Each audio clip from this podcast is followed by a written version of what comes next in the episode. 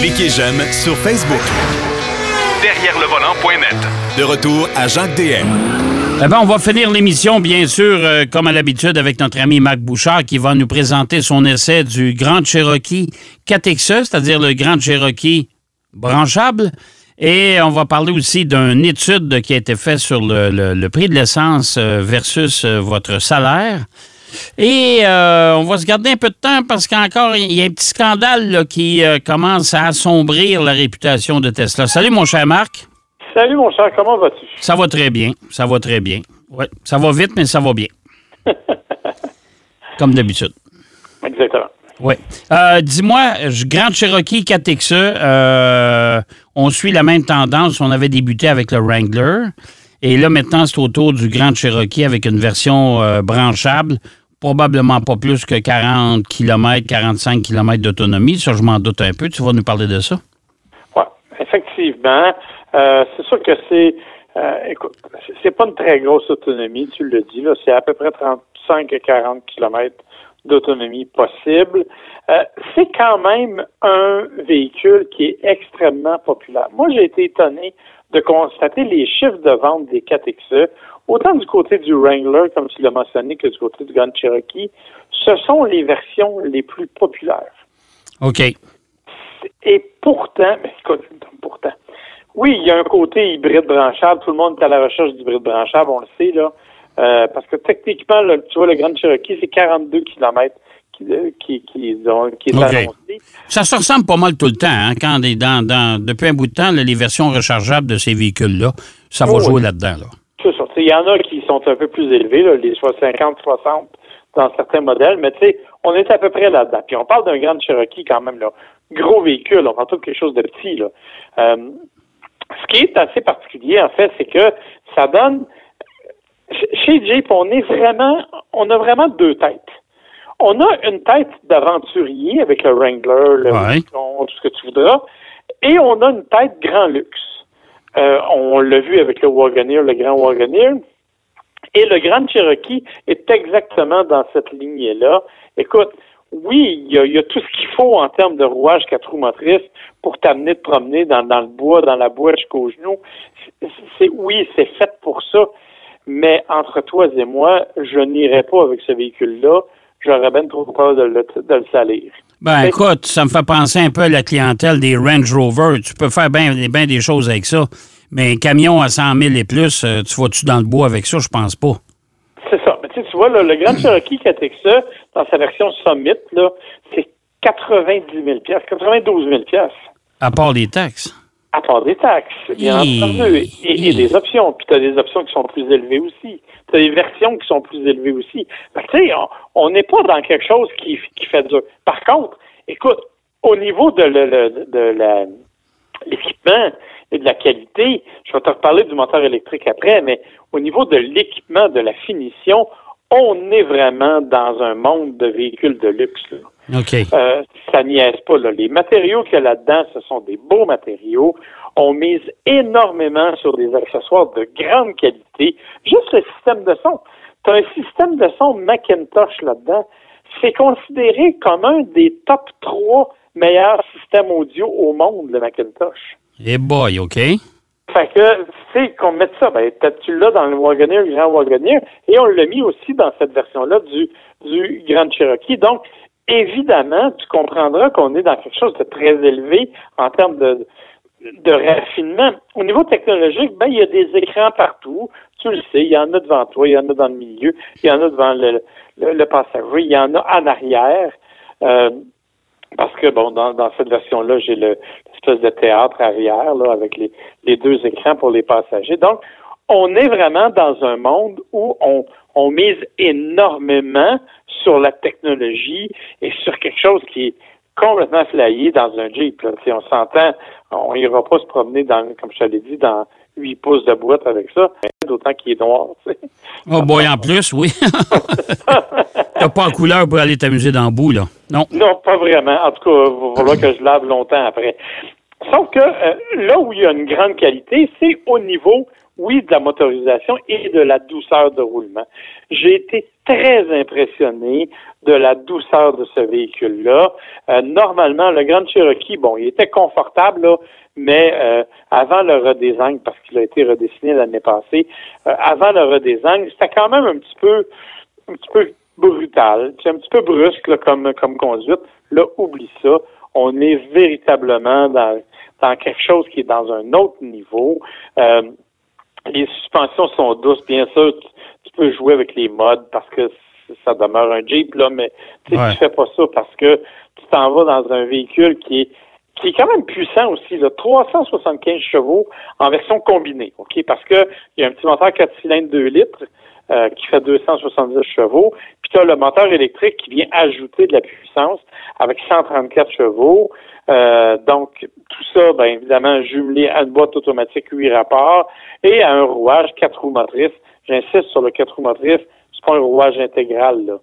C'est pas euh, qui réagit sur mesure. Tu peux vraiment le bloquer en 4 par 4 et, le faire comme c'est le cas de tous les, les Jeeps de ce monde. OK. Donc, on est vraiment dans quelque chose d'incroyable. Euh, on a une capacité de remorquage qui, selon les versions, joue entre 6 et 7500 livres. OK. Euh, ça commence à être du sérieux, là. Euh, on, est dans quelque chose. Tu as même une version L, si tu veux, qui est la version allongée avec une troisième rangée de sièges. Mm-hmm. Si tu n'as pas envie de te lancer dans un, truc hybride branchable, ben, tu as un V6 3 litres ou un V8 5.7 litres. Je crois que le V8, c'est fini, là. Mais quand même des. Donc, tu as, tout ce que tu veux dans ce, ce modèle-là pour être capable de trouver ton bonheur. Mais je le répète, ce qui m'a vraiment frappé, c'est la douceur de roulement.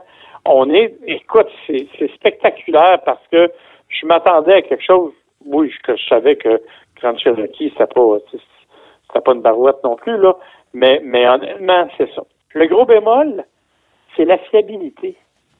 Parce qu'ils ont eu petit peu de problèmes au cours des derniers mois, dernières, mettons de la dernière année, il y a eu quelques rappels, il y a eu des problèmes de fiabilité. Ça, ça a été un peu moins euh, un, peu moins apprécié, disons, à ce niveau-là. Mais pour le reste, écoute, c'est dur de trouver un, un vrai défaut à ce véhicule-là quand tu es prêt à mettre presque 100 000 pour ça pour en acheter un.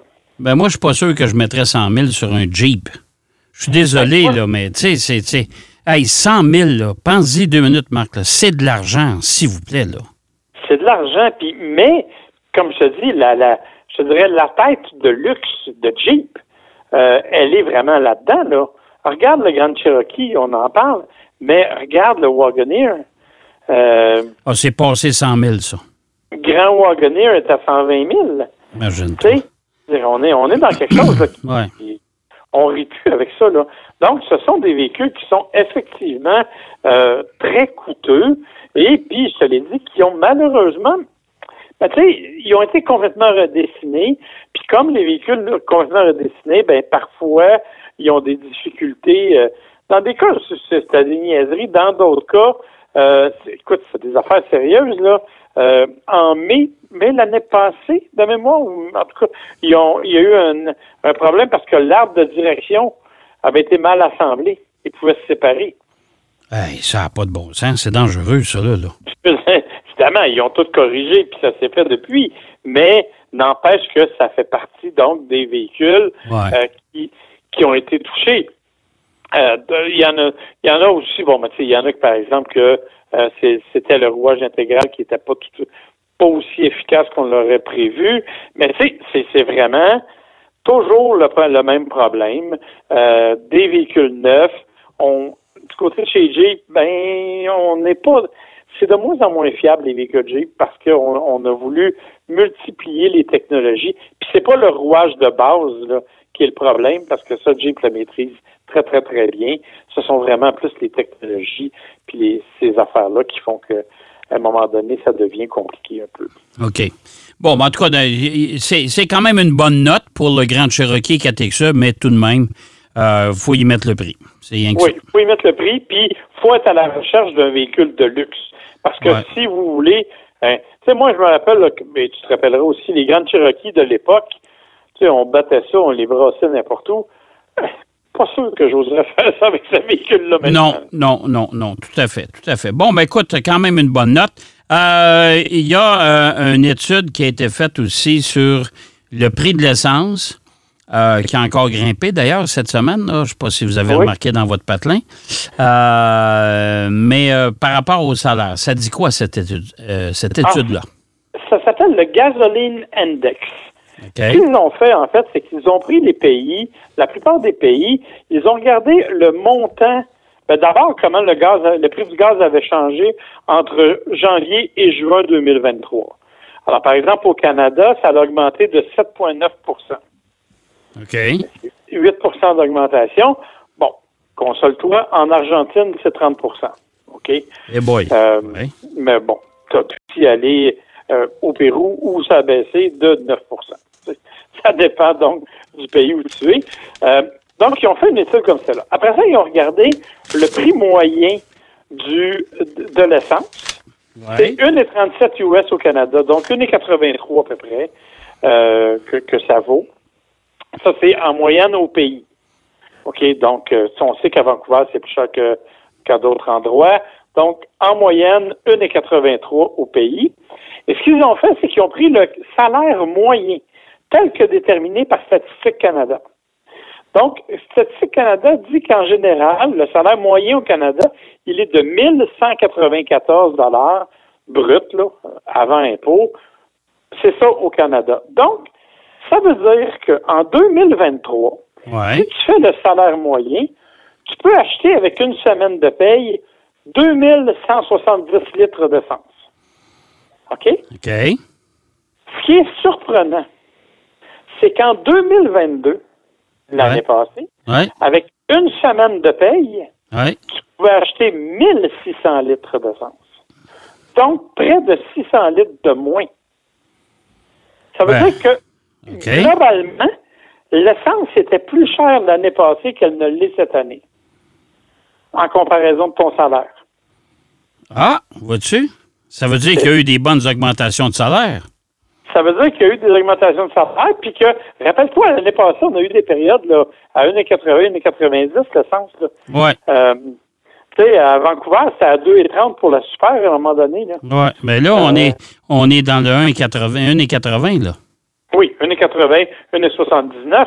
Mais comme je te dis, en moyenne, eux ont établi que c'était 1,83 euh, pour le pays. Donc, ça veut dire qu'on a baissé. La- L'année la moins chère au cours des cinq dernières années, ça a été 2020. Ouais. Où pour le même une semaine de salaire, tu pouvais t'acheter 3200 litres, soit presque le double qu'en 2022. C'est fou, là. Ça n'a pas de bon sens. Fait que, tu sais, il y a vraiment des variations, mais ce qui est surprenant cette année, c'est ça. C'est vraiment que c'est cet aspect-là. Je peux te dire qu'il y a des pays où tu auras envie d'aller rester juste pour le prix de l'essence, par contre. Là. Euh, parce que l'Algérie, par exemple, euh, c'est 34 cents US le litre, comme au Koweït et en Iran. Mais je suis pas sûr que tu aurais le goût. Ouais, en Iran, je suis pas sûr. Là, tu sais, au Koweït, euh, bah, pas sûr non plus. En Algérie, ouais. OK. Mais si tu veux déménager à Hong Kong, Ouais. c'est l'endroit où le litre d'essence est le plus cher, 2,99 US. Hey, euh, c'est 3 pièces et demie, pas loin de 4 pièces le litre, ça. ça commence à être fatigant. Et Ouais. si tu veux, par rapport, si on continue par rapport au salaire, si tu vivais au Koweït, avec une semaine de salaire, tu pourrais acheter 7200 litres. oui. Mais si tu vivais à Cuba, et Ouais. ça tiens-toi bien, Ouais. avec une semaine de salaire, tu pourrais acheter 27 litres d'essence. ça veut dire que tu fais Ah, même mon pas le Dieu. plein OK. avec une, une semaine de salaire. Ça n'a pas de bon sens. Fait que ça, on voit que c'est pas c'est pas équitable partout, hein? Non, non, vraiment pas. Vraiment pas. Euh, euh, écoute, il nous reste encore au moins trois minutes. Euh, Tesla, euh, bon, là, on commence à parler d'un système trompeur qui ferait, qui indiquerait que la consommation, que l'autonomie du véhicule est plus élevée que la, que la réalité. Hein? Oui. On est en train de, de trouver ça, mais il y a d'autres choses aussi chez Tesla. Ouais, en fait, c'est une étude qui a été faite par l'agence de presse Reuters. Euh, qui, a, qui, a- qui a déterminé, puis on parle d'une agence de presse sérieuse quand même. Oui, là. oui, oui, tout à fait. pas, euh, ça n'a pas été fait sur le coin de la rue. Et euh, ils ont déterminé qu'effectivement, Tesla aurait modifié son logiciel pour afficher une autonomie plus grande que ce que ça apparaît en réalité. OK. Tu sais, ça, ça te rappelle pas, genre, euh, des certains Coréens qui, à un moment donné, Ouais. avaient affiché des résultats puis qui ont été obligés de payer à un moment donné? Oui, parce que la consommation d'essence n'était pas tout à fait celle annoncée. Exactement. Ou, Ouais. rappelons que certaines autres compagnies ont joué dans les, log- les logiciels pour les émissions polluantes aussi. Oui, le, le Dieselgate, oui, ça. Alors, imagine. Donc là, c'est Tesla. Mais ça, c'est une partie du problème que Reuters a trouvé. La deuxième partie me fait beaucoup plus, comment je pourrais dire, je trouve ça encore pire. Tesla aurait créé un groupe qu'ils ont appelé le groupe de diversion. Hein? Ouais. C'est un groupe de personnes qui travaillaient en collaboration avec les centres de services et dont la mission était d'appeler les clients qui demandaient des rendez-vous pour faire vérifier leur voiture oui. pour les décourager d'aller à leur rendez-vous. En disant quoi? Non, il n'y a pas de problème sur votre voiture? Exactement. En fait, c'est que la plupart des gens se plaignaient parce que l'autonomie n'atteignait pas la, la valeur. Ah, OK. OK. Alors, eux autres appelaient les gens et disaient Non, non, écoutez, c'est normal, euh, il a fait froid, il a fait chaud, il a venté, il a mouillé, il a mouillé. il a- Bref, on s'arrangeait pour que les gens n'aillent pas à leur rendez-vous, ce qui a permis d'avoir les meilleures statistiques de fiabilité pour leur voiture. Hey, hey, hey, hey. C'est arrangé. Comme dirait l'autre, c'est arrangé avec le gars des vues. C'est ça. Évidemment, on met tout ça au conditionnel parce qu'on n'a pas fait l'enquête nous-mêmes. Ça a été rapporté par une agence de presse extérieure, puis je n'entends pas que Tesla commence à me poursuivre. Mais on met tout ça donc au conditionnel. Ce serait arrivé comme ça. C'est le Reuters rapporte. Mais si c'est vrai, c'est assez catastrophique. OK, tu vas me dire que Tesla va nous répondre par un émoji caca, probablement, mais euh, c'est quand même absolument complètement fou euh, co- co- comme situation, parce que ça, ça veut dire qu'ils ont vraiment aucun, ils ont eu aucun respect pour leur clientèle s'ils ont été capables de faire des choses. Ben, ils sont pas mieux. En tout cas, ils sont pas mieux que Volkswagen ou les autres fabricants qui ont truqué euh, pour les émissions de, de, de, euh, les émissions polluantes de ces moteurs diesel. Ils sont pas mieux que personne, là. Non, non, effectivement. Ouais. Et as-tu vu l'autre sondage rapidement, rapidement, à propos Oui. de Tesla? Non? 50 des gens, 54% des gens disent qu'ils veulent pas s'acheter une Tesla. Pourquoi? Non? Parce qu'ils font pas confiance à Elon Musk. Ah, c'est ça, écoute. ça, je suis pas étonné. Ça, je suis pas étonné. Hey, mon cher. Marc. Hein, comment? Moi non plus, je suis pas très étonné. hey, mon cher Marc, merci infiniment. Ça me fait plaisir. Et on se reparle la semaine prochaine, mon cher. Parfait, bye bye, bonne semaine. Bye bye. Bonne semaine. Marc Bouchard qui nous parlait du Grand Cherokee 4XE et euh, du prix de l'essence. hein. Si vous êtes capable, avec une semaine de salaire, vous pouvez acheter combien de litres. C'est assez, euh, assez étonnant. Et évidemment, des petits, euh, petits scandales qui planent au-dessus, un beau gros nuage noir au-dessus de Tesla. J'espère que l'émission vous a plu. Euh, et je vous donne bien sûr rendez-vous la semaine prochaine, même heure, même poste, pour une autre édition de Derrière le volant. D'ici là, surtout, soyez prudents et essayez de profiter de votre fin de vacances. J'espère qu'il va faire beau dans votre coin de pays. Allez, bonne route. Derrière le volant.